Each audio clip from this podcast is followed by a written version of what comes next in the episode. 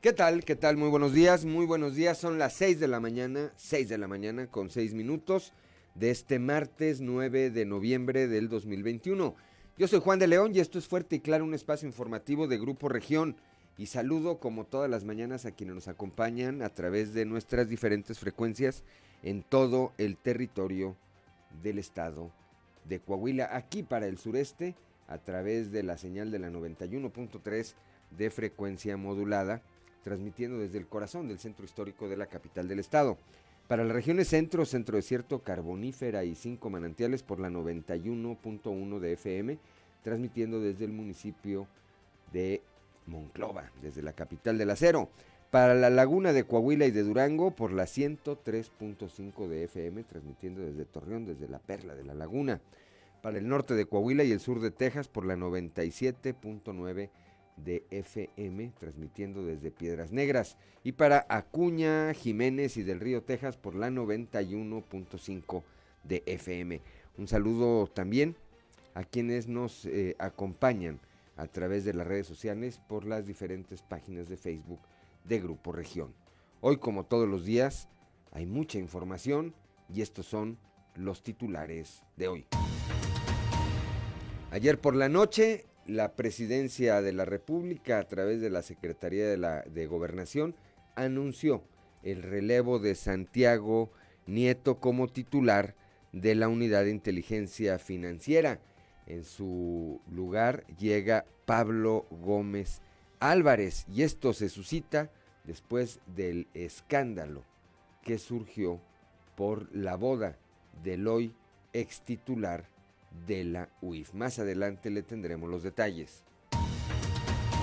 La ausencia de información sobre los resultados del Centro de Inteligencia Municipal de Torreón en cuanto a detenciones y acciones de prevención de delitos es una muestra de la opacidad que ha sido una constante en la administración de Jorge Cermeño y que en este caso da cuenta de la inoperancia de un proyecto de más de 300 millones de pesos. Esto lo señala la síndica de vigilancia Dulce María Pereda Esquerra.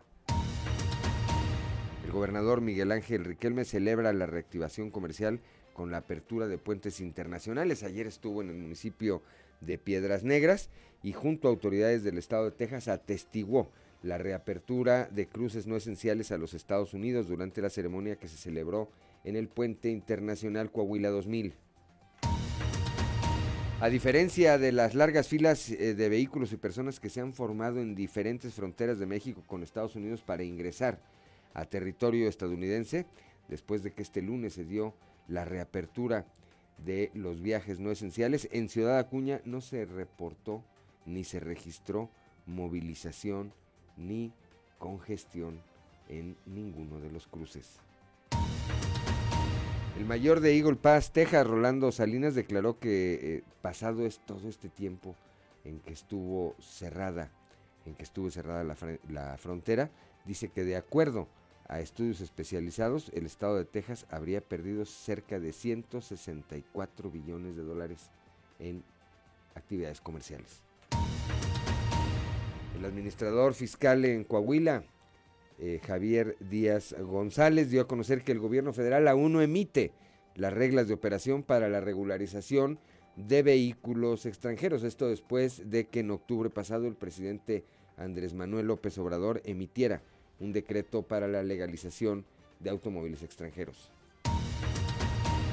Se prolongan hasta diciembre las contrataciones de los familiares de pasta de conchos para realizar los trabajos de rescate de los 63 mineros que aún, cuyos cuerpos aún permanecen en ese lugar.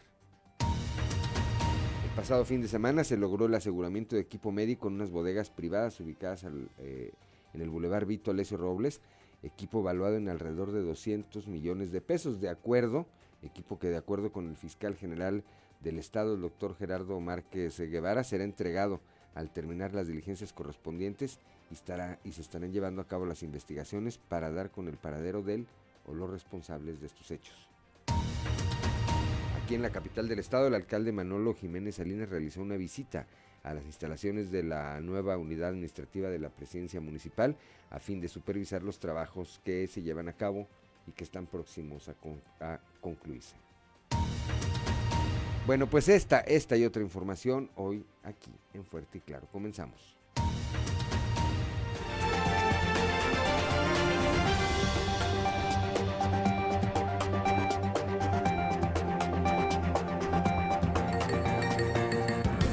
Esto es Fuerte y Claro.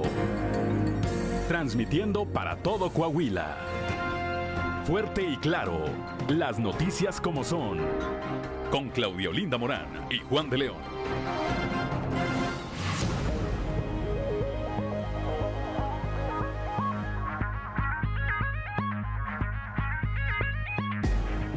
Ya son las 6 de la mañana, 6 de la mañana con 11 minutos. Claudio Linda Morán, muy buenos días.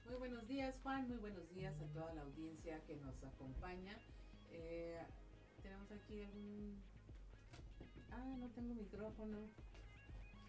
A ver, este, vamos, vamos rápidamente con eh, las temperaturas. Con las temperaturas. Tenemos aquí en Saltillo 9 grados de temperatura, 15 grados en Monclova, Piedras Negras 18 grados, Torreón 14, General Cepeda 9, Arteaga 11 grados, Ciudad Acuña 18 grados en este momento, Musquis 13 grados, Sabinas, San Juan de Sabinas tiene, registran 17 grados de temperatura en este momento, la hermana República San Buenaventura 16 grados, Cuatro Ciénegas 15 grados, Parras 12 grados y Ramos Arispe 10 grados, pero para saber cómo estará el resto del día, vamos con nuestra compañera Angélica Costa, los detalles del pronóstico del tiempo.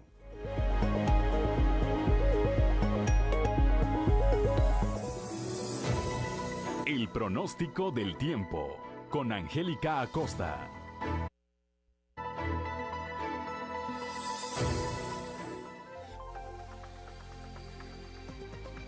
Hola, hola, maravilloso martes, ¿cómo están? Qué gusto me da saludarte. Mi nombre es Angélica Costa y estoy lista para darte los detalles del clima. Pon muchísima atención, maravilloso martes para ti. En Saltillo se espera para el día de hoy una máxima de 23 grados, mínima de 14. Poco a poco se va recuperando el termómetro después de este frente frío pasado.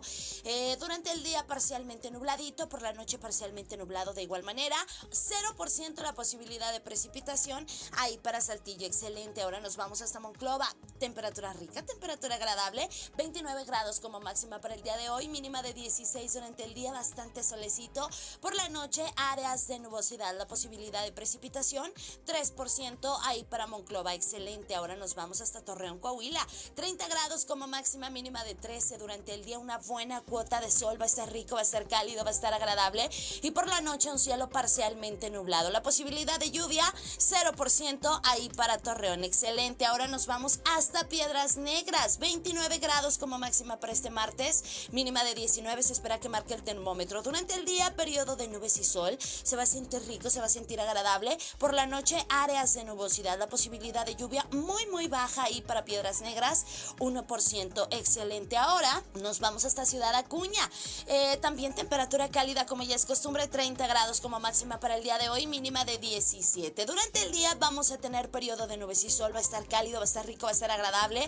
Y por la noche, eh, áreas de nubosidad. La posibilidad de lluvia ahí para Ciudad Acuña, 1%. Perfecto. Y ahora nos vamos hasta la Sultana del Norte. Monterrey, Nuevo León, máxima de 29 grados centígrados, mínima de 15. Durante el día parcialmente soleado, va a estar muy cálido, por supuesto. Y por la noche vamos a tener algo de nubosidad. La posibilidad de precipitación, no te preocupes, Monterrey, es muy baja, 2%. Amigos, ahí están los detalles del clima. Ya escucharon, vienen temperaturas ricas, temperaturas cálidas.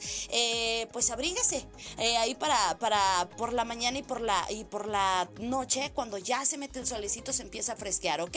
Entonces, pues bueno, ahí está la información del clima. Cuídese mucho, por favor, y recuerde que el uso de cubrebocas sigue siendo obligatorio. Muy buenos días. El pronóstico del tiempo con Angélica Acosta.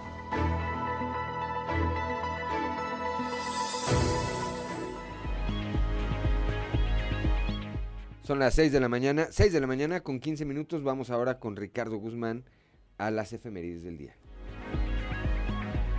1, 2, 3 o'clock, 4 o'clock, rock. ¿Quiere conocer qué ocurrió un día como hoy? Estas son las efemérides con Ricardo Guzmán.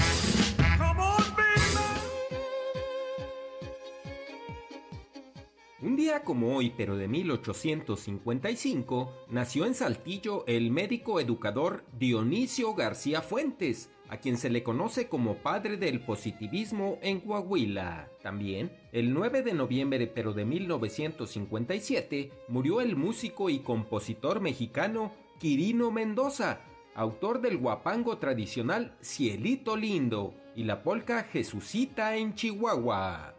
Y un día como hoy, pero de 1989, fue derribado el muro de Berlín, que dividía a Alemania en dos países, se informó de manera oficial que los habitantes de ambas naciones podían cruzar libremente cualquiera de las fronteras.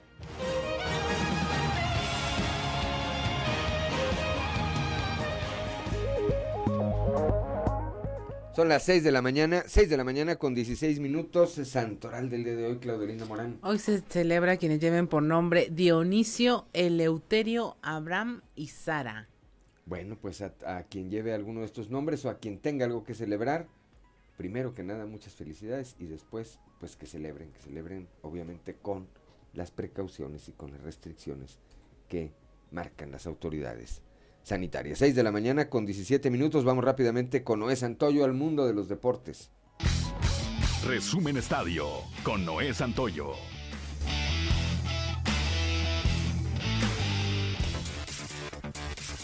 Pateador Chris Boswell anotó un gol de campo de 40 yardas con 26 segundos para el final del tiempo reglamentario y los aceleros de Pittsburgh vencieron este lunes por 29 a 27 a los Osos de Chicago en el partido que cerró la novena semana de competencia de la NFL. Los guerreros del Santos Laguna se enfrentarán el próximo fin de semana en partido amistoso a los Potros de Hierro del Atlante de la Liga de Expansión. Y es que será hasta el próximo lunes cuando se den a conocer las fechas y horarios de la reclasificación luego de que el día de ayer se realizó la reunión virtual con los representantes de los clubes participantes. Con este partido amistoso los guerreros buscarán no perder el ritmo y llegar en las mejores condiciones ante San Luis en busca de la clasificación a la liguilla. La comisión disciplinaria anunció que abrió una investigación en contra de Ricardo Ferretti, técnico de Bravos, por las expresiones discriminatorias que profirió en la zona de prensa del estadio universitario, donde cuestionó si había viejas o maricones.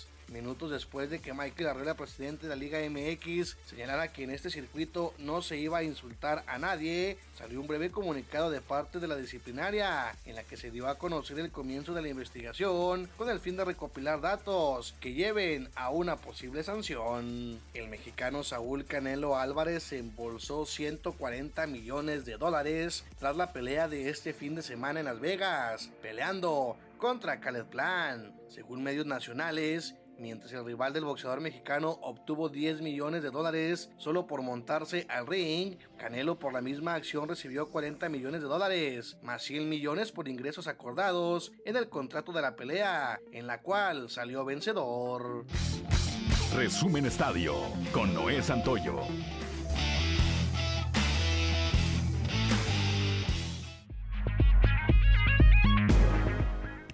Ya son las 6 de la mañana, 6 de la mañana con 19 minutos. Ahora sí estamos ya eh, a la par en todo, en las diferentes regiones del estado, considerando que el domingo anterior, allá en la región norte, hubieron de retrasar, al igual que nosotros, una hora su reloj, de tal manera que ahora ya estamos, ya estamos eh, parejos. Ahora ya estamos parejos. Más adelante también le vamos a platicar ayer en Piedras Negras. Ayer por la tarde en Piedras Negras se activó el código rojo debido a un reporte en donde una mujer de aproximadamente 29 años de nombre Erika Denise González fue lesionada con arma de fuego por su presunta expareja. Esto frente a tres de sus seis hijos. Más adelante, más adelante le tendremos los detalles de esta información que se generó ayer por la tarde-noche allá, repito, en el municipio de Piedras Negras. Son las 6 de la mañana, 6 de la mañana con 20 minutos. Estamos en Fuerte y Claro.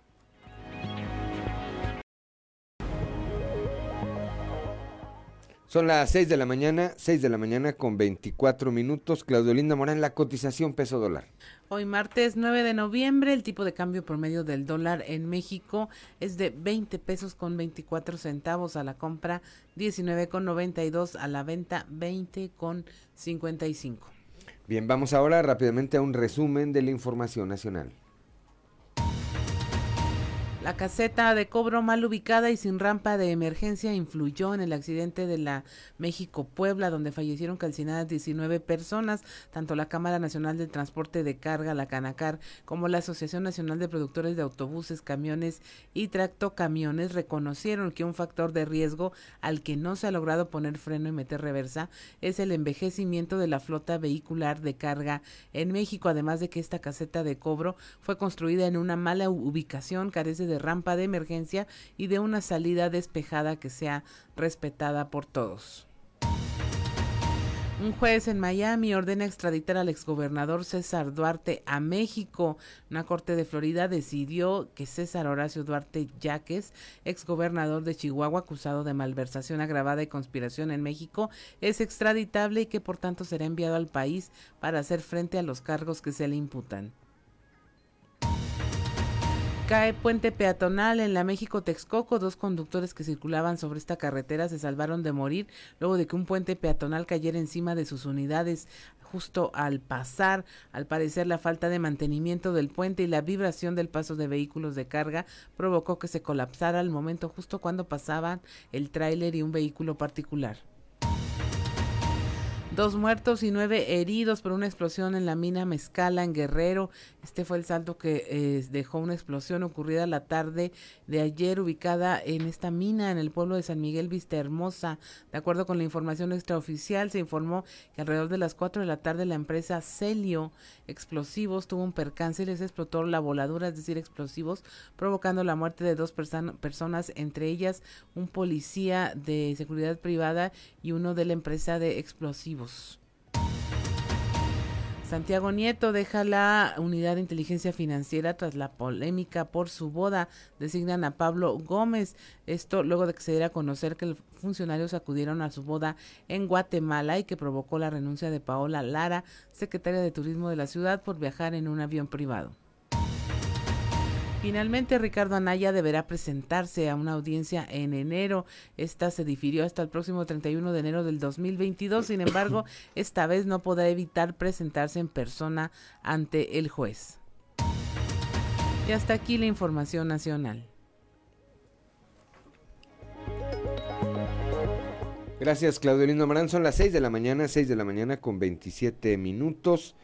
Y vamos ahora a la portada del día de hoy de nuestro periódico Capital, que en su nota principal destaca esta opinión de la síndica de vigilancia ya en el Ayuntamiento de Torreón Dulce María eh, Pereda Esquerra. Desconocidos, dice, los resultados del Centro de Inteligencia Municipal de Jorge Cermeño.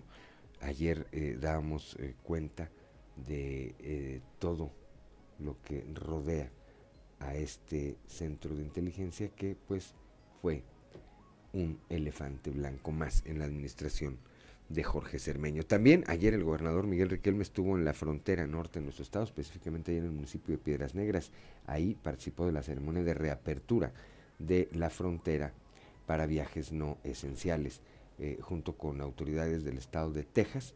Bueno, pues dieron, celebraron, celebraron esta, esta reapertura en, el, eh, eh, en un trajo especial el día de hoy de Grupo Región este reportaje, miscelánea fiscal recaudatoria e insensible. Más adelante, más adelante estaremos dando los detalles. Por otra parte, sin reglas de operación, la regularización de autos chocolate, lo señala Javier Díaz González, administrador, fiscal general en Coahuila. Dice que pues, se emitió el decreto por parte del Ejecutivo Federal, pero no hay reglas de operación de tal manera que no se sabe cuáles serían las condiciones para poder regularizar este tipo de de vehículos. El día de ayer, elementos de la Fiscalía General del Estado dio a conocer ayer el eh, fiscal general Gerardo Márquez Guevara la, el aseguramiento de equipo médico evaluado por alrededor de 200 millones de pesos que se encontraba en unas, en unas bodegas. Y en Acuña, que vamos a estar platicando en un momento más con Ricardo Ramírez Guevara, desairaron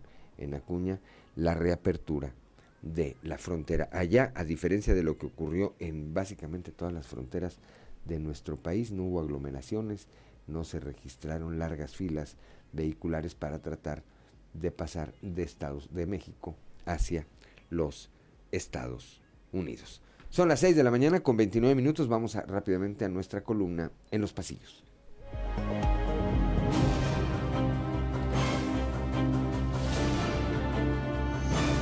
Y en el cartón de hoy, atuendo, que nos muestra el ex candidato presidencial del PAN, Ricardo Anaya, que está a punto de ser sacado del escenario por un gancho, mientras nos muestra con una mano el uniforme de prisionero, diciendo, el traje que me van a poner, y con la otra mano muestra un uniforme de morena, mientras dice, el traje que me debí poner para no ponerme el que me van a poner.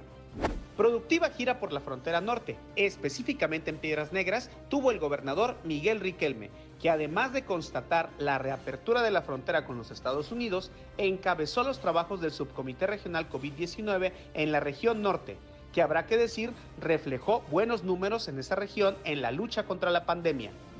En Saltillo, sin sobresaltos y con orden y cordialidad, avanza la transición entre las administraciones de Manolo Jiménez y Chema Fraustro, y ayer correspondió a la segunda parte del cuarto bloque, que comprende el Implan Saltillo, la Comisaría de Seguridad y Protección Ciudadana y el Instituto Municipal del Transporte. Por la laguna, el que estrenó Casa de Gestión fue el diputado federal Toño Gutiérrez Jardón, y entre los asistentes estuvo el presidente municipal electo de Torreón, Román Alberto Cepeda, además de su familia y liderazgos de su partido en la región lagunera. La que está lista para el Tianguis Turístico 2021 a celebrarse en Mérida, Yucatán, del 16 al 19 de este mes, es la secretaria del Turismo, Azucena Ramos, quien llevará seguramente a difundir la ruta de Vinos y Dinos, los siete pueblos mágicos y los vinos de Coahuila, además de la comercialización del destino con empresas prestadoras de servicio, hoteles y restaurantes. Son las 6 de la mañana, 6 de la mañana con 31 minutos. Vamos rápidamente a un panorama informativo por el estado y comenzamos allá en Acuña, precisamente con Ricardo Ramírez Guevara, de Zairan Acuñenses, la reapertura del puente internacional. Ricardo, muy buenos días. ¿Qué tal amigos de Fuerte y Claro? Los saludamos con mucho gusto desde Ciudad Acuña como cada mañana para informarles en esta ocasión que a un día de que se diera la apertura de los cruces internacionales no esenciales entre México y Estados Unidos, la respuesta que se ha podido observar es muy poca. A comparación de otras fronteras, donde los tiempos de espera para llegar a la Unión Americana son de más de tres horas y se pueden observar filas kilométricas de vehículos, esperando por internarse en territorio norteamericano, en Ciudad Acuña y del Río Texas es la excepción, debido a que ha sido poco el interés de los habitantes de Acuña por trasladarse o por acudir a Del Río, ya sea adquirir algunos productos o simplemente por visitar algunos familiares. Son solo algunos paisanos que en su visita a territorio mexicano ya no pudieron retornar debido a que se dio esta medida precautoria cuando ellos se encontraban de visita en tierra coahuilense. Es por ello que están regresando a las ciudades que habitaban en Estados Unidos, pero aún así es muy poco el índice de cruces internacionales. Autoridades norteamericanas esperaban un gran flujo de connacionales que viajaran hacia el territorio estadounidense. Por ello, habilitaron todas las casetas de cobro. Asimismo, instalaron una revisión rápida de los documentos en la salvarraya entre México y Estados Unidos. Sin embargo, pocos han sido los cruces que se han presentado durante el día de hoy. Se espera que esto se incremente durante el fin de semana, cuando más acuñenses puedan visitar la ciudad de Del Río. Informó para Fuerte y Claro desde Ciudad Acuña Ricardo Ramírez. 6 de la mañana con 33 minutos, Claudio Linda Morán. En Eagle Pass, el mayor eh, de Eagle Pass, Texas, eh, Rolando Salinas, declaró que han pasado 600 días, dos, 20 meses, lo que ha causado un desplome económico para la región. Nuestra compañera Norma Ramírez nos tiene los detalles. Excelente martes. Esta es la información. El mayor de Eagle Texas, Rolando Salinas, declaró que han pasado 600 días, 20 meses, en lo que ha causado esto ya un desplome económico para los Estados como Texas, en donde según estudios especializados se convierte ya en 164 billones de dólares en pérdidas comerciales, por lo que la reapertura de los cruces fronterizos representan un desahogo vital para el desarrollo económico tanto del Estado como de la ciudad sureña tejana. Comentó que se prepararon junto con la autoridad mexicana para el momento en que su gobierno diera la aprobación para reactivar la economía en donde se han visto afectados el comercio local de Texas. En información La tenemos con el mayor Rolando Salinas. Esto ha sido algo que honestamente realmente sí nos ha impactado económicamente lo, local aquí en Eagle Pass y también en el estado. Solamente en un estudio que se hizo de la Universidad de Rice dice que esto le afectó a la economía de Texas en 164 billones de dólares. Es algo que nunca se había visto antes.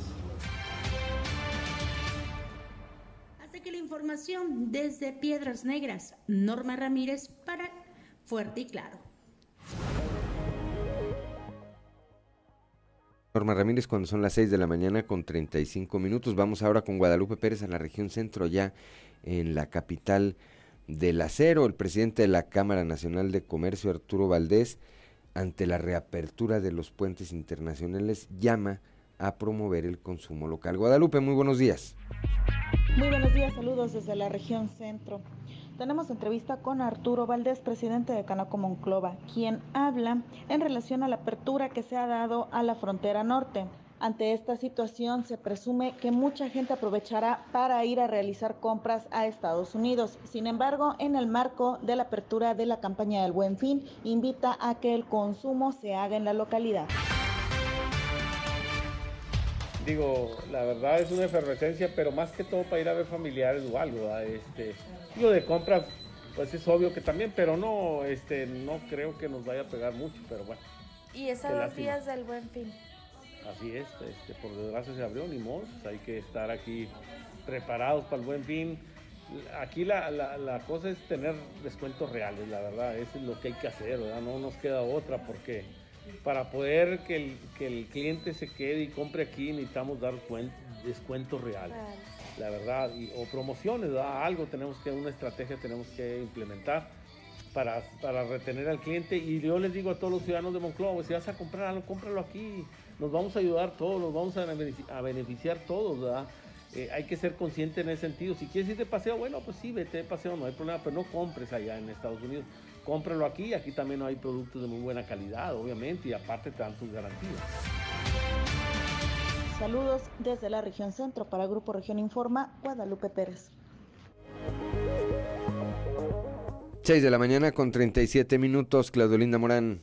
Tras el reporte de este asalto que sufrió un taxista en la colonia del Toreo, el representante de Taxi Seguro, José Alfaro, indicó que sostendrán, se sostendrán una reunión con la Secretaría de Seguridad.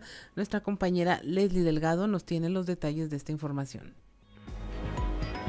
Buen día, informando desde la ciudad de Saltillo, a fin de reforzar la seguridad y tras los hechos que se suscitaron la noche del pasado sábado, donde un operador de taxi perdió la vida apuñalado al interior de su unidad presuntamente al ser asaltado en la colonia El Toreo, el representante de Taxi Seguro, José Alfaro, indicó que sostendrán una reunión con la secretaria de Seguridad Pública, Sonia Villarreal, a fin de crear una red a través de WhatsApp y botones de pánico. A continuación, escucharemos su declaración. Eh, tenemos tenemos uno, uno este, un tema con la licenciada Sonia Pérez Villarreal, la secretaria de Seguridad Pública del Gobierno del Estado. Este, hemos tenido mucha facilidad por parte de ella y le queremos, ya le habíamos comentado, que queremos un grupo, un grupo de WhatsApp único y exclusivamente para los taxis, para los 7.500 trabajadores del servicio público, que estemos agregados nada más para este, las emergencias de nosotros. Entonces, este, y también el, botón de pánico, el GPS, es, muy importante. Es muy importante que eso es lo que le vamos a dar a conocer a nuestro presidente municipal y al señor gobernador para la tranquilidad tanto del usuario como del chofer. Entonces, este, sí, siempre hemos, hemos tenido muy buena respuesta por parte del señor gobernador Miguel Ángel Ricardo Solís y de nuestro alcalde, el ingeniero Manolo Salinas. Entonces, eso sí, el GPS es, es muy importante y, este, y el botón de pánico que estén enlazados a la Secretaría de Seguridad Pública. Agradezco la intervención y deseo que tengan un excelente día. Son las 6 de la mañana, 6 de la mañana con 39 minutos. No le atinó más que un nombre, ¿verdad? Nomás uno se supo bien.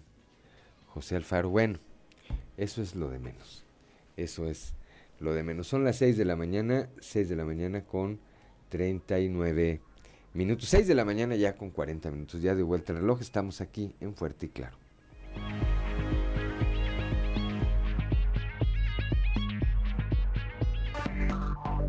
Enseguida regresamos con Fuerte y Claro.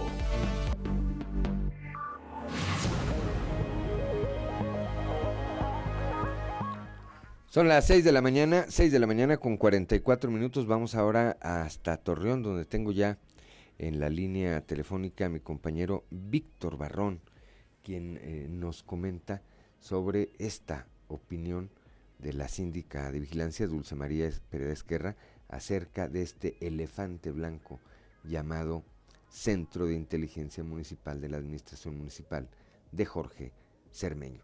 Víctor, muy buenos días. Muy buenos días, Juan, y buenos días a nuestros amigos de Fuerte y Claro. Así es, pues platicamos con la síndica Dulce Pereira en torno a este tema que pues la propia fracción del PRI había denunciado hace ya eh, eh, algún tiempo. Eh, esto, como nos comenta la síndica, es una situación que fue creciendo en torno al, al CIM también por la cuestión de la empresa Supervisión Técnica del Norte, contratada por adjudicación directa para pues diseñar y posteriormente administrar este centro que sigue siendo una incógnita, Juan. No se saben los resultados, no se sabe nada, solamente la inversión millonaria, pero eso no es suficiente para la ciudadanía. Eh, irónicamente, bueno, lo que nos comenta la síndica es que cuando platicó en su momento con el anterior jefe policiaco, primo Francisco García Cervantes, sobre los resultados de estas cámaras, esta tecnología, lo que le comentó fue el jefe policíaco que se resolvió un tema de robo de autopartes, entonces una inversión de 300 millones para esto es lo que comenta la síndica, vamos a escuchar. Pues creo que la inversión de 300 millones de pesos pues realmente es una vergüenza para la ciudad, es un dinero que para mí me parece que lo gastaron por gastar este, no hay una, no hay un seguimiento real a los delitos. Y bueno, pues en este caso, cuando tú le tocas esos temas al alcalde, se enoja y mejor te, mejor te saca el tema por otro lado y que nosotros nada más estamos criticando. Digo, si la verdad estos 300 millones de pesos nada más es para evitar el robo de autopartes de un vehículo en su momento, y pues la verdad nos están viendo la cara como ciudadanía. Ellos siempre se han protegido, Víctor, con este tema de que son cuestiones de seguridad y por seguridad no se da la información. Digo, yo te diría que a mí sí me interesaría saber cuántos delitos se pudieron este, prevenir o cuántos detenidos han tenido a través de las cámaras o el seguimiento de las 1.300 cámaras supuestamente que hay, este, o de las que sirven por lo menos. Eh, yo sí quiero saber, porque al final de cuentas, eh, lo que yo sí me entero es que ha habido robo de vehículos, robo de comercio, este robo a casa habitación, y que son cosas que debería de estar previniendo seguridad pública municipal, que eso es a lo que les corresponde. Entonces, cuando tú contestas, te contestan que no se puede dar esa información porque son cuestiones de seguridad. Entonces, pregúntame si es opacidad, y yo te voy a decir que sí, es opacidad, porque yo nada más quiero saber cuántos delitos se han evitado o cuánta gente ha sido detenida a través de estos este, centros de inteligencia municipal que costó más de 300 millones de pesos a la ciudad. Son las 6 de la mañana, 6 de la mañana con 48 minutos. Pues más claro, más claro, ni el agua. Víctor, habrá que seguir eh, preguntando a las cámaras empresariales, a las organizaciones sociales, qué piensan acerca de esta otra inversión de la que pues aparentemente solo el alcalde y su grupo más cercano conocen los resultados y los entretelones de cómo se dio. Gracias, Víctor Barrón. Muy buenos días. Muy buenos días. Un saludo para todos. Gracias. Son las 6 de la mañana, 6 de la mañana con 48 minutos. Antes de ir con nuestro compañero Cristo Vanegas, fíjense nada más para que vean cómo se llevan entre los de Morena.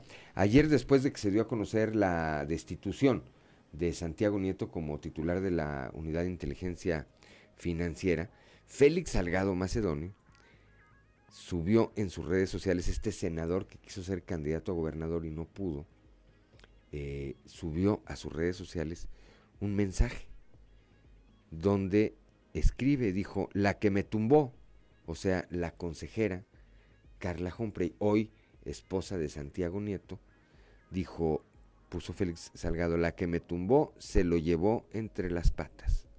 Feliz luna de miel y que viva el amor. Cayó un apóstol y entró otro. Dios es grande. Bueno, pues ahí está el regalo, el regalo de bodas de Félix Salgado Macedonio para Santiago Nieto. 6 de la mañana con 49 minutos, Claudio Linda Morán. Bueno, vamos a continuar con la información. Esto seguramente les será de mucho interés, pues eh, ya se abrió la regularización a autos chocolate, como se les llama, pero aún no hay reglas claras al respecto. Nuestro compañero Christopher Vanegas está en la línea para comentarnos esta situación. Buenos días, Cristo. Hola, ¿qué tal, Claudia? Muy buenos días. Te saludo con mucho gusto aquí a todos nuestros escuchas Y bueno, como bien comentas, pues bueno, luego de que se eh, el mes pasado el presidente Andrés Manuel López Obrador eh, realizó la determinación de legalizar los autos extranjeros, este, pues bueno, a pues prácticamente un mes de este decreto no se han dado las reglas de operación, no se han dicho este, cómo se va a llevar a cabo y bueno, pues al respecto Javier Díaz, quien es el, el administrador fiscal aquí en Coahuila, eh, nos comentó lo siguiente. Fíjate que nosotros hablamos todos los días con la Secretaría de Hacienda, con la Unidad de Coordinación de Entidades Federativas, que es la UCEF. No tienen reglas de operación, no tienen lineamientos, no tienen ni dónde, ni cómo, ni cuándo, ni quién va a poder regularizar este tipo de vehículos. Entonces, nosotros estamos a la expectativa, pero sí es impresionante de que se lance el decreto sin nada de reglas de operación cuando hay mucha mucha expectativa con este tema, ¿no? ¿Tendrá que hacer todo un sistema para control, obviamente, Sí, porque porque yo lo que estoy tratando de entender o lo que estoy viendo es que el gobierno de federal va a cobrar ese ingreso esos 2.500 pesos para poder regularizar, pero el Estado pues va a tener que estar en una coordinación con ellos eh, para poder cobrar el derecho de control vehicular y las láminas a estos vehículos que se vayan a regularizar. Aquí lo, lo más triste del asunto es que no tenemos nada de reglas de operación y nadie nos ha podido resolver ninguna duda, ninguna pregunta sobre este tema. 6 de la mañana con 51 minutos. Así es, Cristo. Y luego este, estos temas dejan abiertas muchas posibilidades. Luego es temporada en que vienen los paisanos con sus propios vehículos, eh, se abrió la frontera y finalmente el tema de los autos chocolates luego viene cayendo en responsabilidad de estados y municipios y los ciudadanos también se ven afectados porque como no hay reglas claras, pues también son víctimas o pueden serlo de extorsiones o de estafas al respecto de quienes prometen finalmente una regularización para la que no hay reglas. Sí, así es, Claudia. Este, en ese sentido, pues bueno, ya anteriormente eh, tanto el gobernador del estado como otros funcionarios, sectores políticos de aquí del estado, pues habían externado su preocupación ante esta situación debido a que, pues bueno, como bien comentas, una, no hay reglas claras, este, tampoco hay una eh, forma de llevar a cabo este proceso de regularización, de legalización aquí de los autos, lo que puede eh, desencadenar en problemas de seguridad, ya que, eh, pues bueno, si no se tiene registro de estos automóviles, también, eh, repito, puede desencadenar en problemas de seguridad. Así es, y luego andan por ahí algunas organizaciones que han vivido todo el tiempo de prometer este tipo de trámites y cosas que solamente ponen en riesgo el patrimonio de las personas que con mucho esfuerzo, así sea un auto chocolate, pues tienen que invertirle. Sí, así es. Entonces, pues bueno, se estará este, insistiendo eh, hacia el gobierno federal para que determine las reglas de operación y también pues para que dé a conocer este de qué manera se va a estar llevando a cabo todo este proceso precisamente pues para sacar el laminado y también para que se tenga el registro del control vehicular, ya que esto no fue contemplado al momento de decir de que pues ya se podían legalizar los automóviles. Así es, Cristo, pues muchas gracias por tu reporte, que tengas una excelente jornada. Igualmente, Claudia, sí, saludos. Son las 6 de la mañana con 54 minutos y antes de irnos al corte, mire, queremos enviarle un saludo a José Gerardo Flores Valdés. Él ha estado con nosotros comentándonos algún tema eh, de que tiene que ver con la discapacidad y los problemas que enfrentan algunas las personas con discapacidad. Él está allá en la colonia Tierra y Esperanza en Piedras Negras. Le mandamos un saludo hasta allá que está escuchándonos, igual que a toda la audiencia que nos sigue en este municipio. Son las 6 de la mañana con 54 minutos. Regresamos. Estamos en Fuerte y Claro.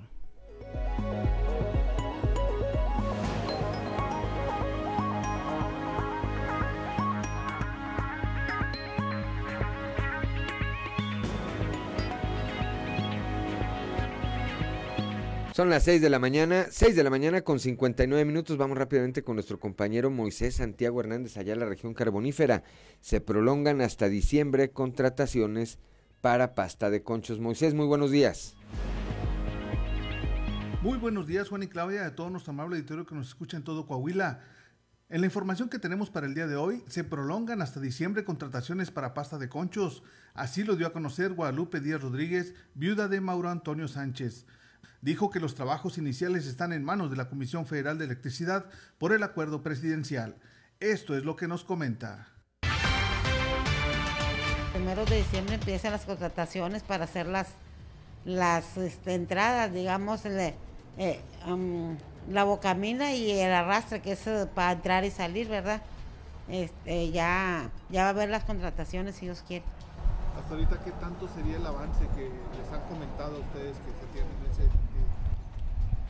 pues es bastante porque ya este muchos ya los trabajadores que andan ahí este los que andaban en exploraciones y todo eso pues es lo que se están trabajando en eso ya porque primero son los familiares y luego ya pues la demás gente que se va a contratar pues me imagino que, que a lo mejor ya este empezando eso que todavía no sé ya ahora entrando diciembre este ya los van a como me imagino como a recomodar ¿verdad?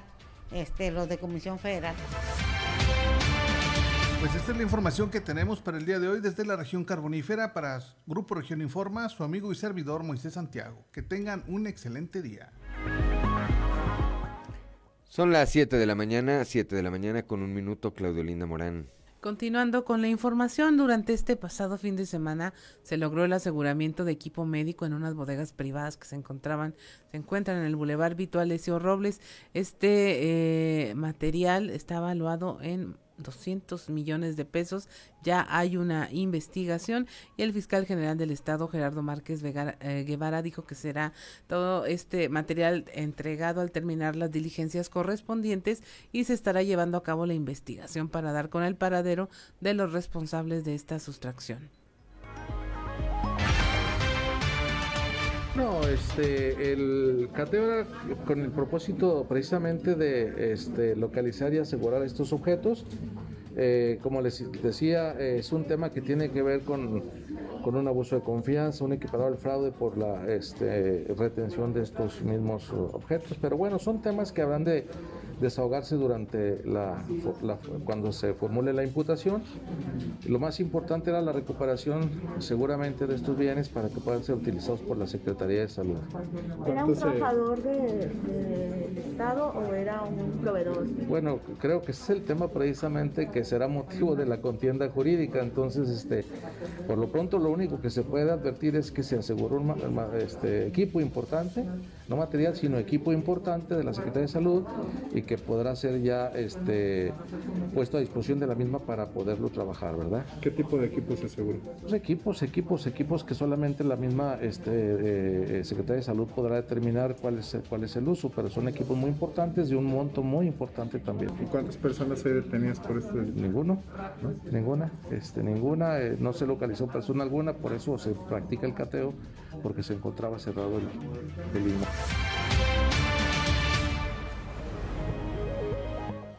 Son las 7 de la mañana, 7 de la mañana con 3 minutos. Vamos ahora con este reportaje especial, este trabajo especial de nuestra compañera Jessica Rosales aquí para Grupo Región, este eh, trabajo sobre la miscelánea fiscal recaudatoria e insensible. Escuchemos.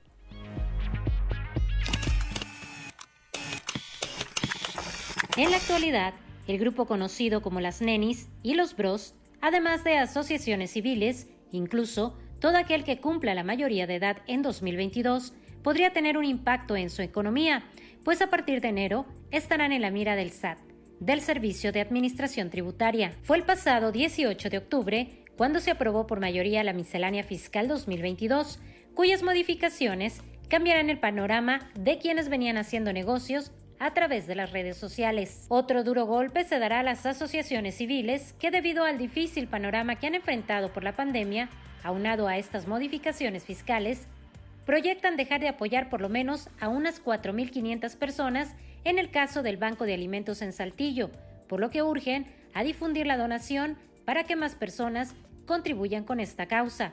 Así lo destaca el contador de este organismo, Juan Carlos Presas Contreras.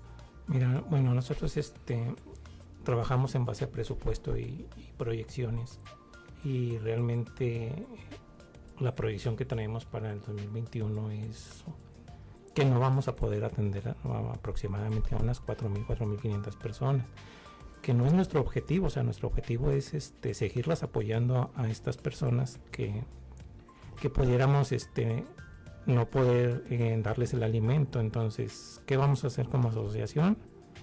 Seguimos pensando en eso. Este, ¿Qué le podemos pedir a, al gobierno? Pues ahorita nada. Yo creo que nuestra mejor eh, opción es eh, difundir con, con todas las personas que tienen la opción de donar y que tienen un, un, tope, ¿verdad? O sea, trabajamos en base, no sé, vamos a suponer de porcentajes de que en Saltillo es el 100% de personas, pero el 10% es, son las que tienen la cultura de la donación. Sería trabajar con ese otro 90% y decirle, oye, mira, puedes donar y, y hay que y puedes deducir esto y esto. Aida Barrera, directora de la Asociación de Niños con Leucemia en Saltillo, indicó que de igual forma bajaron de un 100 a un 80% los apoyos brindados, pues además destaca que disminuyeron un 50% las donaciones debido a la contingencia sanitaria. Nosotros somos una asociación que tenemos ya 25 años, este año cumplimos 25 años de, de estar aquí en Coahuila apoyando a todos los niños del estado. Este, de todo el estado de Coahuila y tenemos 67 niños y apoyamos con albergue, medicamentos, despensas y pues con todo lo que cabe lo que es el cáncer y leucemia para estos chiquitines. Este, un medicamento a veces nos cuesta 35 mil pesos, otro medicamento nos puede costar 75 mil pesos. En esta situación que estamos hablando ahorita, eh, mucha gente puede comprender el tema, otra gente no puede comprender el tema. En caso de nosotros, que es una asociación de leucemia o cáncer, este, porque sí, sí, sí es, es un aspecto que sí necesitamos mucha donación, porque son medicamentos de alto costo y el, los hospitales manejan un tipo de protocolo o un, un, tipo de medicamentos en el cuadro básico, pero hay otros que no, que no están y es cuando acuden con nosotros que son los medicamentos más caros o de, de alto costo. Y ahora, todas las personas al cumplir 18 años de edad deberán inscribirse al Registro Federal de Contribuyentes. Pero ¿qué tan probable es mantener el control de una posible informalidad? Sobre ello nos habla Marcelo Lara Saucedo, experto en finanzas. Primero se habla de una invitación a los jóvenes que cumplen ya su mayoría de edad, repito, para que se acerquen a generar su RFC, pero también creo que de paso ahí el SAT se encontró con el tema de, bueno, pero los que ya están en una mayoría de edad y que hacen una actividad productiva y que son informales, yo creo que de paso también podemos traernos a que eh, generen su RFC y empezar pues a tributar en, en, el régimen en que pudiera, pudiera ser. Es mi perspectiva o sea, en, ese, en ese tema, ¿no? Por eso el tema de las nenes y los bros que ahora está en la mesa, porque bueno, el, el SAT ha dicho que mientras tengan un ingreso, un, un eh, ahora sí que una ganancia, pues tendrá que haber el pago de impuestos, como lo marca la Constitución. Eh, sin embargo, no hay que entenderlo así. Muchas de las actividades eh, informales que se generan a partir de la mayoría de edad, pues es porque quizá es gente que no, no tiene un empleo, no ha podido conseguir un empleo, Claro. que perdió un empleo durante la pandemia porque esas actividades informales de venta en, en plataformas o en, en, redes pues es, despuntó ahora con la, con la pandemia, ¿no? Además, Marcelo Lara comenta en relación a las nenis y los bros este fenómeno que se acentuó y nació a raíz de la pandemia. Por un lado encontraron en una actividad comercial pues eh, algo que quizá eh, el patrón ya no les pudo dar o digamos el empleo ya no se dio, pero eh, autoridad fiscal se da cuenta pues que están haciendo un negocio propiamente, vendiendo mercancía este, que se revende, se le compra un tercero, se le pone un precio final y se entrega al, al, cliente, ¿no? Y que ahí lleva una, pues una ganancia, obviamente. Entonces ven ahí esa área de oportunidad del SAT y dice, bueno, pues hay que empezarlos a, a fiscalizar. Desgraciadamente, pues la ley ICR es muy contundente en eso y la Constitución misma te dice que las actividades profesionales, comerciales y empresariales en este país pues tendrán que pagar un tributo propiamente. Creo que a partir de eso se, es lo que hace el SAT, ¿no? Reportó para Grupo Región Jessica Rosales.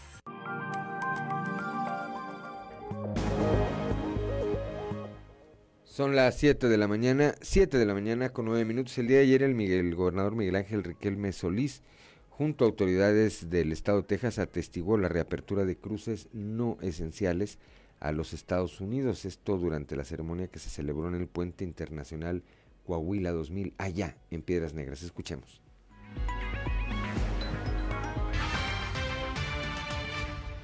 De hecho, desde que se confirmó la fecha, le comenté a Claudio la posibilidad de tener un encuentro con autoridades del estado de Texas, con nuestros vecinos, con quienes, han, con quienes hemos convivido, como ya lo manifestaron, y cambiar mi agenda y venir eh, con mucho júbilo, con mucho gusto, a, a celebrar esta reapertura, este encuentro de amistad, de comercio, que conviene a todos y que se vio interrumpido por más de 20 meses y que aprendimos a valorar muchas cosas.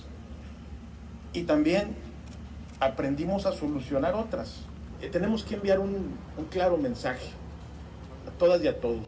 Hoy es la, la reapertura, tenemos que seguir conduciéndonos con mucho cuidado ante lo desconocido de los efectos todavía de la, de la pandemia, a cuidarnos, a que pues no se nos alteren los cruces, que poco a poco eh, vayamos de nueva cuenta, otra vez acostumbrándonos, teniendo el personal necesario para dar las facilidades a la población que va a estar eh, cruzando en los próximos en los próximos días, en los próximos meses.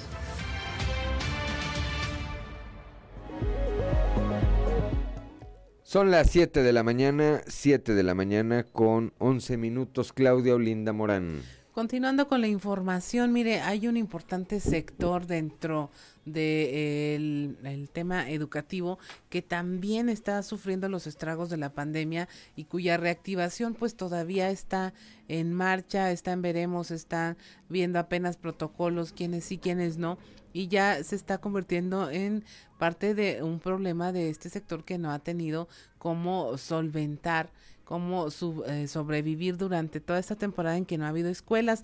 Vamos a platicar con Elizabeth Morín, ella es secretaria de Actas y Acuerdos del Transporte Escolar allá en Musquis, donde ya se está dando una situación de que pues no pueden regresar a trabajar, se están privilegiando ciertos tipos de transportes, pues sin tomar en cuenta que pues todos sufrieron durante la pandemia, pandemia graves efectos en su economía. Buenos días, Elizabeth.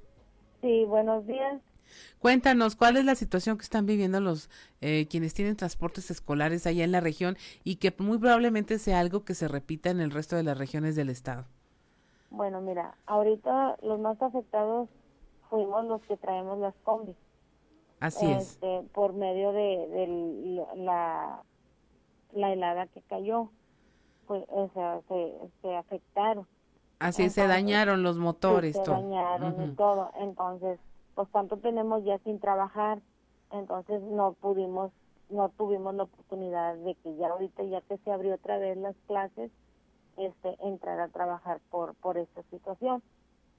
Entonces ahorita, este, mis compañeros, porque nosotros estamos dentro de un sindicato, que es la CTM, este, todos estamos agreídos ahí, entonces, este, pues todos tenemos la oportunidad de trabajar ahorita los afortunados pues fueron ellos que traen su, su medio de transporte, que son los camioncitos. Ajá. Y pues aparte, pues que ellos tienen más la posibilidad, ¿verdad? Porque pues ellos reciben su, su, su pago y aparte su, su pensión.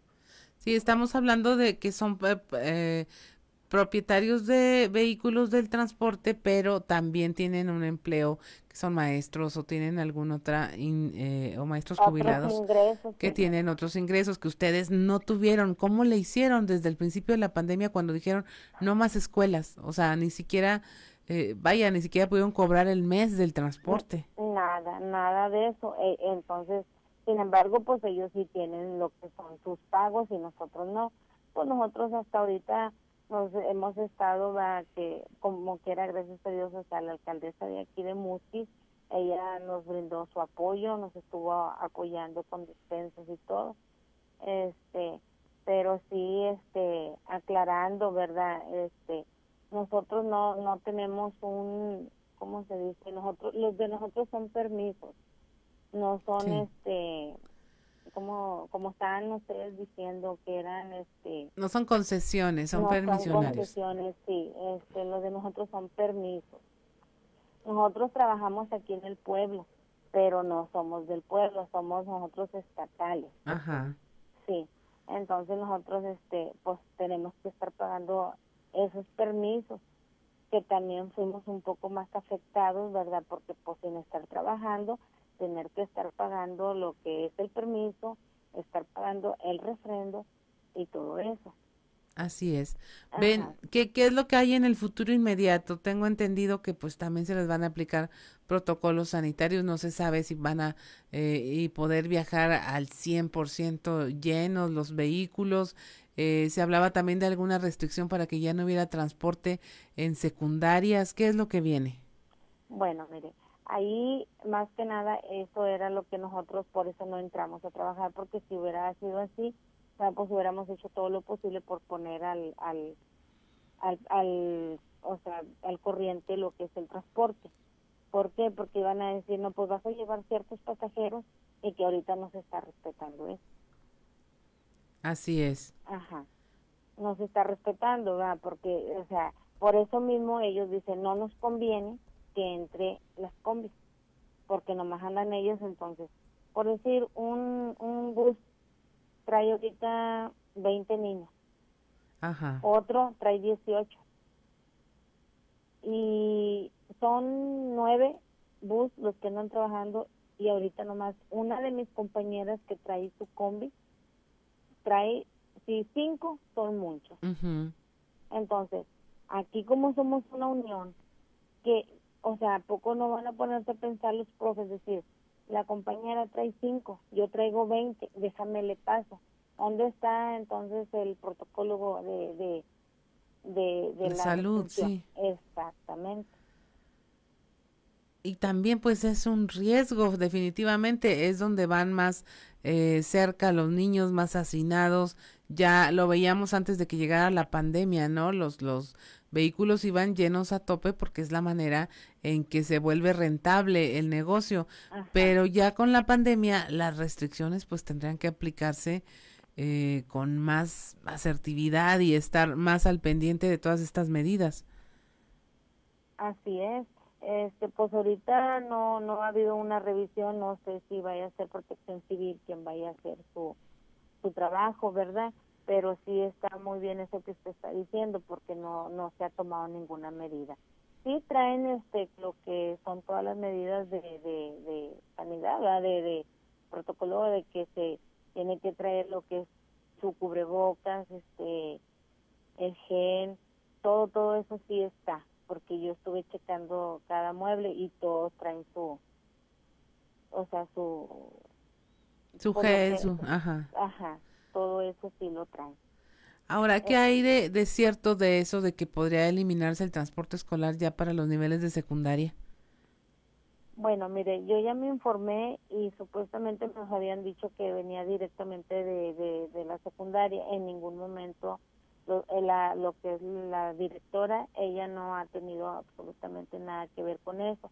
Aquí me imagino yo y, y tengo más o menos sea, pensado que sean ellos, los profesores, los que traen ahorita el camioncito, que quieran sacarnos de ahí, pero no se va a poder. Ahora, eh, ¿qué expectativa tienen? ¿Se han reunido con las autoridades a, a nivel sindicato eh, para ver o plantear alguna solución? Porque estamos hablando de afectaciones desde hace un año, o sea, el tema de las heladas pues les pegó duro y ya pues vamos a entrar a otro invierno y sigue la misma situación.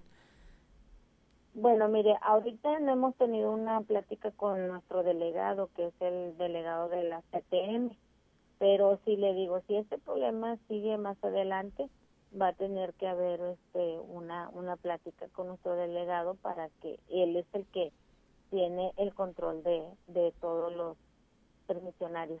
Así es, Elizabeth. Pues te agradecemos mucho que hayas platicado con nosotros porque es un tema que enciende las alertas en el resto de las regiones, eh, donde también hay transporte escolar, donde tampoco se ha planeado qué es lo que va a ocurrir y en donde pues son parte importante en esta cadena de reactivaciones que tiene que ver con la educación. Es, es una de las partes que no se habían observado y que indudablemente pues está afectando a muchas personas que se dedicaban a esta actividad. Así es, mira, yo sí les aclaro y les digo a todos los que me vayan a escuchar, este, si nosotros tuviéramos la posibilidad que tienen ellos, yo también, o sea, hacía el cambio. Así es. De, de comprarme un camioncito. Pero como usted está diciendo, fuimos afectados, ahorita llevamos para dos años que paramos nuestro transporte y más que estuvieron afectados por la helada, entonces no hubo la posibilidad de nosotros este, arreglar nuestro mueble. Así es, Elizabeth. Si, si esto se va a abrir y que ya todo se vaya a componer, vamos a hacer todo lo posible porque nuestros muebles estén al 100 para seguir trabajando. Así es, Elizabeth. el servicio a nuestro a nuestra comunidad, ¿verdad? Así es, seguir prestando un servicio tan importante. Muchas gracias, Elizabeth. Esperamos eh, seguir platicando del tema y que haya una pronta solución a toda esta situación allá en Musquis. Que tengas una excelente muchas jornada. Gracias por haberle dado seguimiento a este problema. Claro que sí, muchas gracias. Buen día. Igualmente. Adiós. Son las 7 de la mañana con 20 minutos. Estamos en Fuerte y Claro. Regresamos.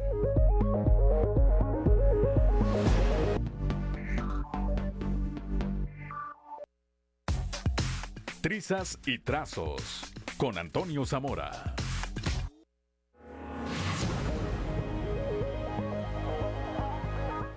Son las 7 de la mañana, 7 de la mañana con 26 minutos y desde la capital del acero, allá desde Monclova, desde Monclovita la Bella, nuestro compañero y amigo periodista Toño Zamora. Toño, muy buenos días.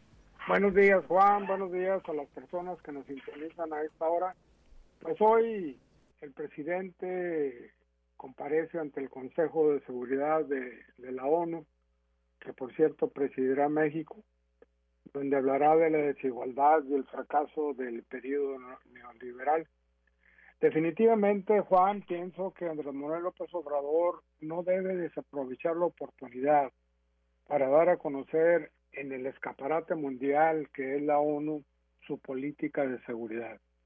Usted podrá estar de acuerdo o no, que gracias a bendito Dios, el presidente tendrá la oportunidad de poner el ejemplo de que su política de seguridad ha, nos ha bendecido a todos. Al presidir el Consejo de Seguridad, tendrá la oportunidad de comentar al mundo que su política humanista de besos, abrazos y no balazos ha funcionado en México y que por ende sería de igual eh, de igual manera en el mundo mundial como luego dice.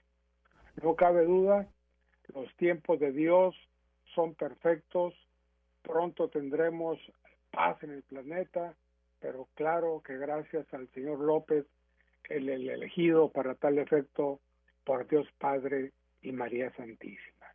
¿Qué te parece, Juan? Sí, verdad. Fíjate que eh, tienes razón en esto, porque bueno, pues yo no sé qué es lo que va a ir a presumir allá el presidente de Nueva York, pero me llamó la atención que anoche a su arribo a, a Nueva York fue recibido ahí por un grupo de simpatizantes al grito de reelección. ¿Cuánto, cuánto, le, ¿Cuánto le habrá costado a- al erario federal llevar a esa gente? Bueno, pues quién sabe si serían acarreados o saldría de su de su ronco su pecho. Este, Pues mira, mira cómo andan los de la 4T casándose en, en- en Guatemala, ese tipo de cosas. Lo Eh, cierto es que el tema ahí está sembrado ya y me parece que no es la primera vez que ocurre. Me llama la atención el foro. Ahora, eh, a lo mejor están diciendo que se relija porque no están acá en México, están allá en Estados Unidos.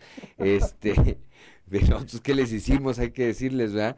Pero, pero sí me llamó la atención eso y evidentemente eh, después del escándalo al que te referías, que se generó con Santiago Nieto y su ostentosa boda ya en eh, Guatemala, pues no podía llegar el presidente cargando ese lastre y anoche mismo decidió deshacerse de Santiago Nieto y pues le dio las gracias ahí al frente de la unidad de inteligencia financiera. Entró ahí al relevo Pablo Gómez, decíamos ya eh, hace un momento en este espacio informativo que así se llevan los de Morena. Félix Salgado Macedonio anoche mismo se burló de esta situación y es que hay que recordar que el voto de la hoy esposa de Santiago Nieto, la consejera electoral Carla Omprey, fue definitivo para que Salgado Macedonio no pudiera ser candidato a gobernador del estado del estado de Guerrero.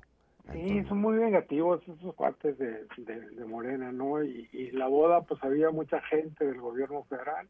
Estaba la gobernadora de Tabasco también, por ahí estaba en la boda. Este, y, y a la a la secretaria de Turismo, ¿no? De la Ciudad de México, que la agarraron con 35 mil dólares. Ex secretaria hoy también. Ah, ex secretaria, sí. Oye, le, le, iría a pagar ella la boda o iba a comprar algunas No, pues, ruinas. ahí ahí para las Guatemala. propinas, era para las propinas, Para las Toño. propinas, yo creo. ¿Eh? Pues Oye, bueno, Juan, así están las cosas. rapidito. Claudia Guevara de Moclova, su hijo y su comadre, los primeros, los primeros en cruzar el puente de Golpat. Iban ¿A al mall. iban? Al casino. El, el, el, el mall está cerrado en la madrugada. Ajá. Nada más Walmart está abierto. Al casino fueron a hacer tiempo y luego ya al, al mon en la mañana seguramente. Al mall a la mañana tempranito. Muy bien, Toño. Este, pues platicaremos mañana. Gracias como siempre por tu comentario. Muy buenos días. Buenos días, hasta mañana. 7 de la mañana, 7 de la mañana con 30 minutos. Pues sí, fíjate, haciendo el recuento, eh, auditorio Claudio Linda Morán, dos desempleados dejó la boda. La, la ex secretaria de Turismo de la Ciudad de México, Paula Díaz me parece que se llama, y Santiago Nieto, ex titular hoy de la Unidad de Inteligencia Financiera del Gobierno de la República, que pues después también no invitan al presidente, luego van y la hacen allá y dicen, oye, no, no, nadie vaya a tuitear y nadie diga nada, pues no contaban con que en el aeropuerto iban a detener el avión, este avión privado donde pues la ex, hoy ex secretaria de Turismo de la Ciudad de México llevaba 35 mil dólares ahí para los chicles, las propinas y algún otro gasto imprevisto que surgiera. Ya está en la línea telefónica mi compañero Osiris García, como todos los martes. Osiris, muy buenos días. ¿Cómo estás? Buenos días. Sí, yo creo que la secretaria también lleva ahí este, la justa medianía, ¿verdad, Ros? Sí, ¿verdad? La austeridad republicana que tanto pregona Morena, Austeridad republicana en dólares, vos. en dólares además, ¿verdad? 35 mil dólares. Y es lo que sabemos, imagínate lo que no nos, lo que no nos enteramos. Oye, vos, por esto, yo sé que tú traes planes de boda próximamente. ¿Te vas a casar tú en Guatemala? No, yo ya estoy, ya estoy pensando en no casarme. Anoche hablaba con, Para ir juntando, porque si, hay, si la cuota es de 35 mil dólares, vos. ya estoy pensando en mejor este suspender, no se va a quedar sin chamba alguien. sí, ya sé. No, no, no, me voy a casar en una kermés, ya, ya lo pensé mejor. Sí, fíjate, bueno, yo me casé en la kermés de la primaria, vos, y, y desde entonces, este, luego ya muy tarde me di cuenta que no era de tan tan de verdad. Pero dije, si no te casas, te meten al bote. Y acá, si te casas, pues no te meten al bote, nomás te hacen renunciar, porque se mide con distintas con distintas varas, ¿verdad? Oye, pues dos desempleados, decíamos ahorita, dejó Sí, esta suntuosa, suntuosa boda. Una, Paola Díaz, la exsecretaria de Turismo de la Ciudad de México, y Santiago Nieto. Que mira, ahí se salvó, por ejemplo, eh, Armando Guadiana, Lenin. Pérez, Tania Flores, que todavía hasta hace algunas semanas presumían sus fotos con eh, Santiago Nieto. Santiago Nieto. Para empezar, no los invitaron. Ujú. ¿verdad? Cosa que, bueno, pues también los puso a salvo, porque si no los hubieran ventaneado que andaban allá andaban en, en Guatemala. en Antigua, Guatemala, este, celebrando, celebrando de manera suntuosa esta boda que terminó, según eh, reportan los medios, alrededor de las 6 de la mañana, Osiris. Pues como un este un sábado común y corriente para mí, pues, pero pues no no con esa ostentosidad, ¿verdad? Con caguama banquetera. Caguama banquetera. Pues hay unas casas que sí no traen paz y tranquilidad. Mira, A mí me gusta, por ejemplo, meditar, ir a la iglesia, eh, un atardecer en Arteaga, o los trastes lavados en mi casa. La casa eh, trapeada con limpiapisos del moradito. es que, bueno, hasta, hasta, por ejemplo, ya no ver que tengo notificaciones pendientes en mis redes sociales, eso me tarifa. Pero sí, el presidente diciendo que, por ejemplo, con, con, con Ricardo Anaya, que yo no tuve nada que ver con lo de Ricardo Anaya, la neta lo último que trae este, paz y tranquilidad. Y, dice el presidente que dice, yo, no- tuve nada que ver este, y yo no instruí a la fiscalía para que los fregaran a la mala, como dice Ricardo. Dice, y dice, porque yo no soy así. Entonces, esos argumentos esos están súper sólidos y también, también construidos. Y me gustaría muchísimo preguntarle a Rosario Robles qué piensa de este tipo de argumentos, que por qué él no es así. Nada más, de verdad. Sí, Y, este, seguramente que van a coincidir, tanto Sí, claro. eh, Rosario Robles como Ricardo Anaya, que por cierto, pues ya le cercaron el camino porque el próximo, si bien le difirieron la audiencia, se quejó su abogado de que tenían que leer 137 mil páginas. Dijeron, bueno, le damos hasta el 31 de enero, pero tiene que ser presencial. Y se me hace que le van a aplicar la lozollina. Es decir, No, va a llegar a la audiencia y ahí lo van a dejar de huésped en el reclusorio norte. Y eh, sí, porque aparte la audiencia va a ser ya, ya prácticamente en las puertas de la celda donde nomás le van a dar un empujón para adentro. Este, dice el presidente, yo, yo, no le yo no te mandé a que hicieras estas cosas, así como como como si fuera una abuelita regañando al nieto cuando se queda el pasamanos por andarse colgando la cabeza, ¿no?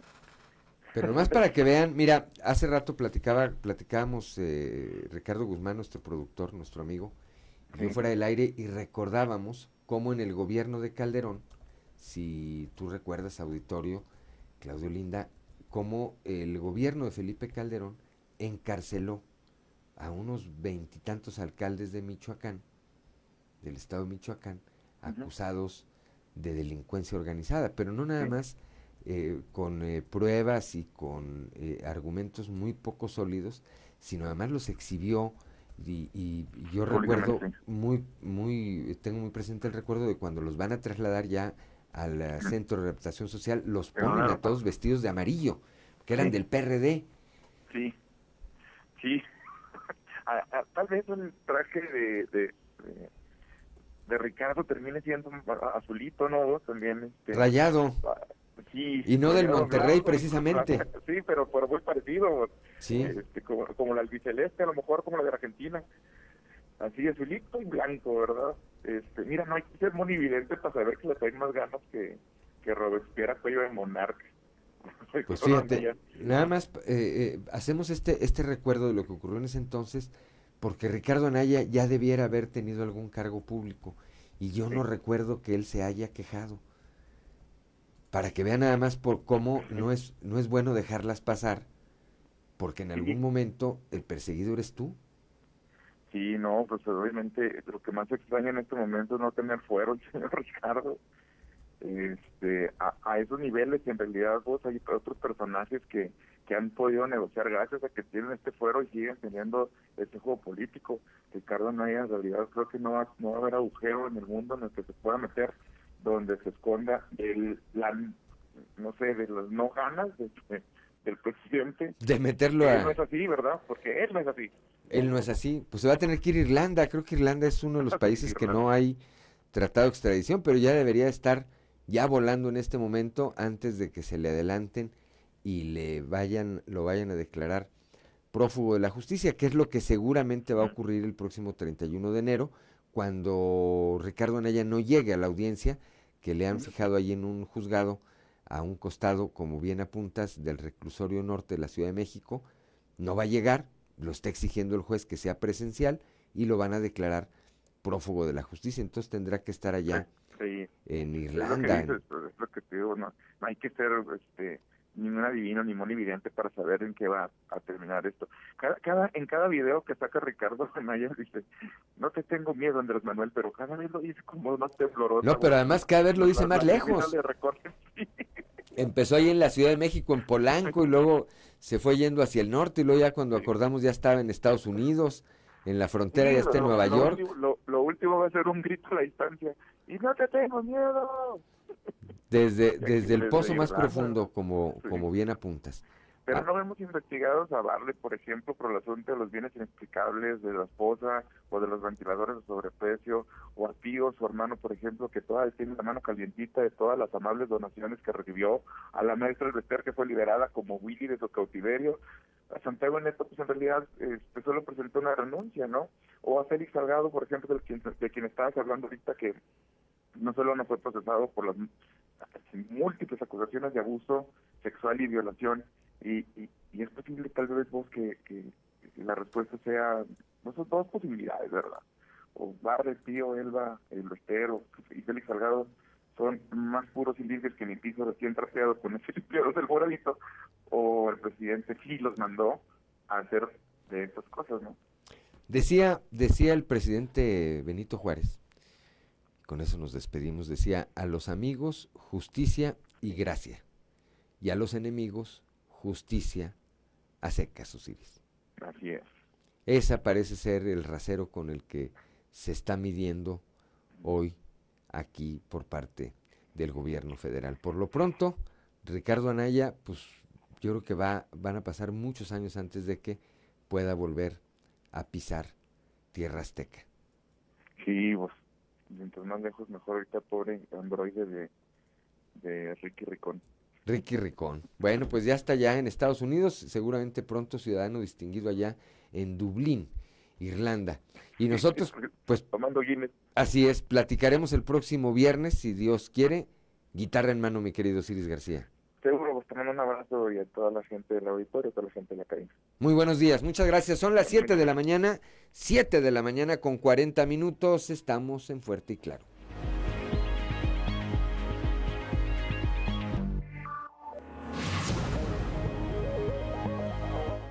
Son las 7 de la mañana, 7 de la mañana con 46 minutos. Vamos ahora con Israel Navarro y su columna en clave de fa.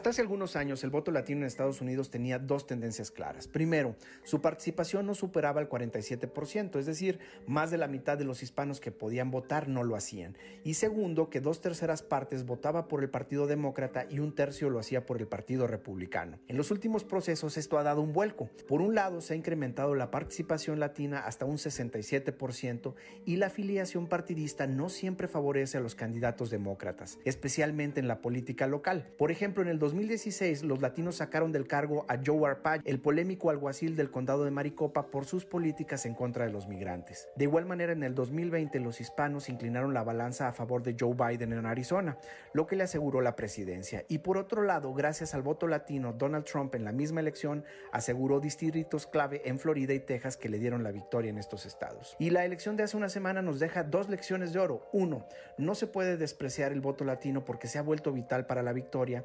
Y dos, no se puede dar por sentada su afinidad partidista.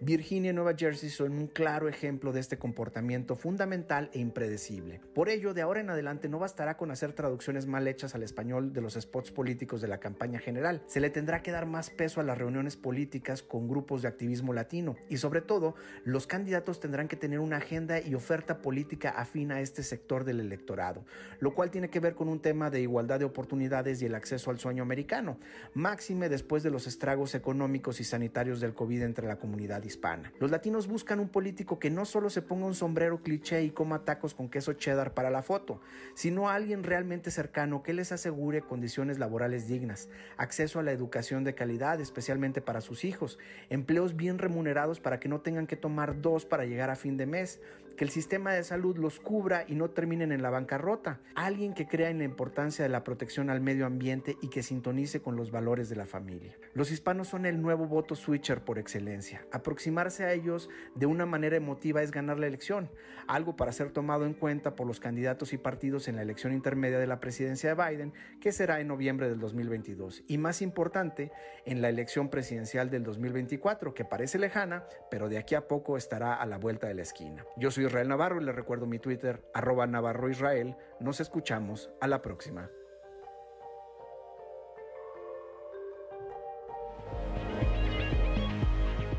Son las 7 de la mañana, 7 de la mañana con 49 minutos. Claudio Linda Morán, un resumen de la información nacional.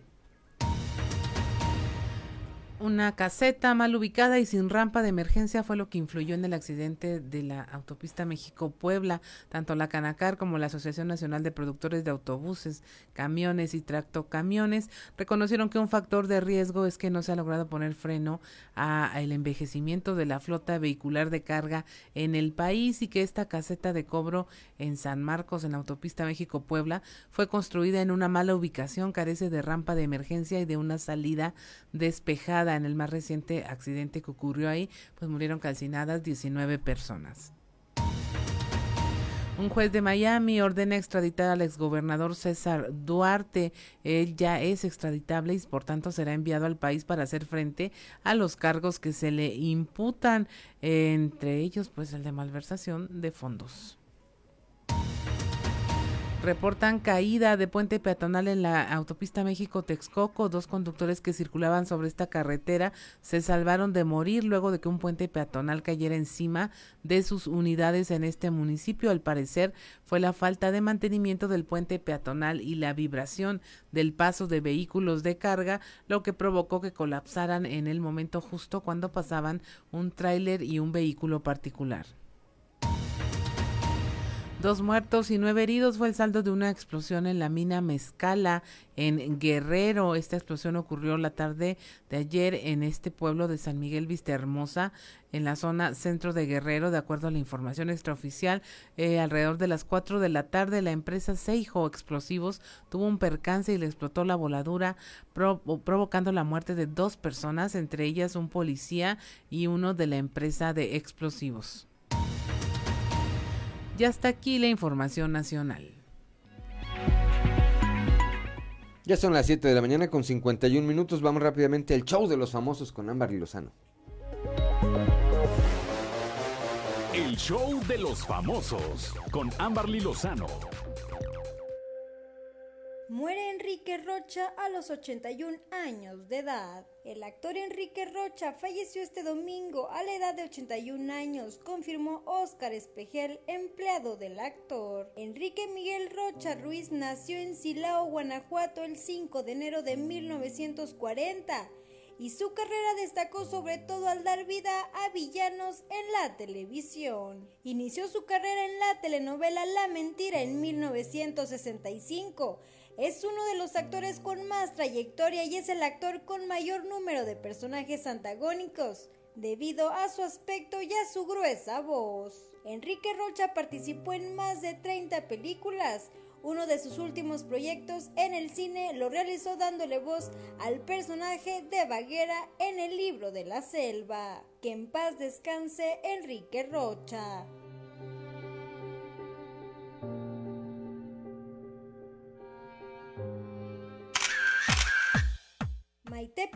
Y su nuevo amor Andrés Tobar piden respeto a los medios de comunicación. Maite Perroni se ha vuelto a enamorar. La cantante de RBD finalmente confirmó su nueva relación amorosa en las redes sociales. Maite está saliendo desde hace algunos meses con el productor de televisión Andrés Tobar de 39 años. Recordemos que él se separó recientemente de su esposa Claudia Martín y hace algunas semanas compartió un mensaje en Instagram pidiendo privacidad y respeto a su nueva relación con Maite Perroni. La pareja ya presume su romance en Instagram y al parecer están súper enamorados. Reportó para Grupo Región Amberly Lozano. Ya son las 7 de la mañana, 7 de la mañana con 53 minutos, pues ya nos vamos esta mañana de martes, de martes 9 de noviembre. Gracias, gracias por eh, el favor de su atención. Lo esperamos el día de mañana a partir de las 6 y hasta las 8 de la mañana. Por lo pronto le decimos no se vaya de nuestras frecuencias, de las frecuencias de Grupo Región continúan los espacios informativos locales de Región Informa allá en Acuña por la 91.5 con Ricardo Ramírez Guevara, por la 97.9 de FM en Piedras Negras con mi compañera Norma Ramírez, por la 103.5 de FM para la Laguna de Coahuila y de Durango con Sergio Peinbert, transmitiendo desde Torreón, desde la Perla de la Laguna, y transmitiendo desde Monclova, la capital del acero, para las regiones centro, centro desierto, carbonífera y cinco manantiales, Rebeca Hernández y Joel Barrera, Joel Barrera y Rebeca Hernández. En un momento más, aquí en, eh, por la señal de la 91.3 de frecuencia modulada, regresamos Claudio Linda Morán, Ricardo Guzmán y su servidor Juan de León. Por lo pronto le recuerdo que Fuerte y Claro es un espacio informativo de Grupo Región bajo la dirección general de David Aguillón Rosales. Yo soy Juan de León y le deseo que tenga usted el mejor de los días.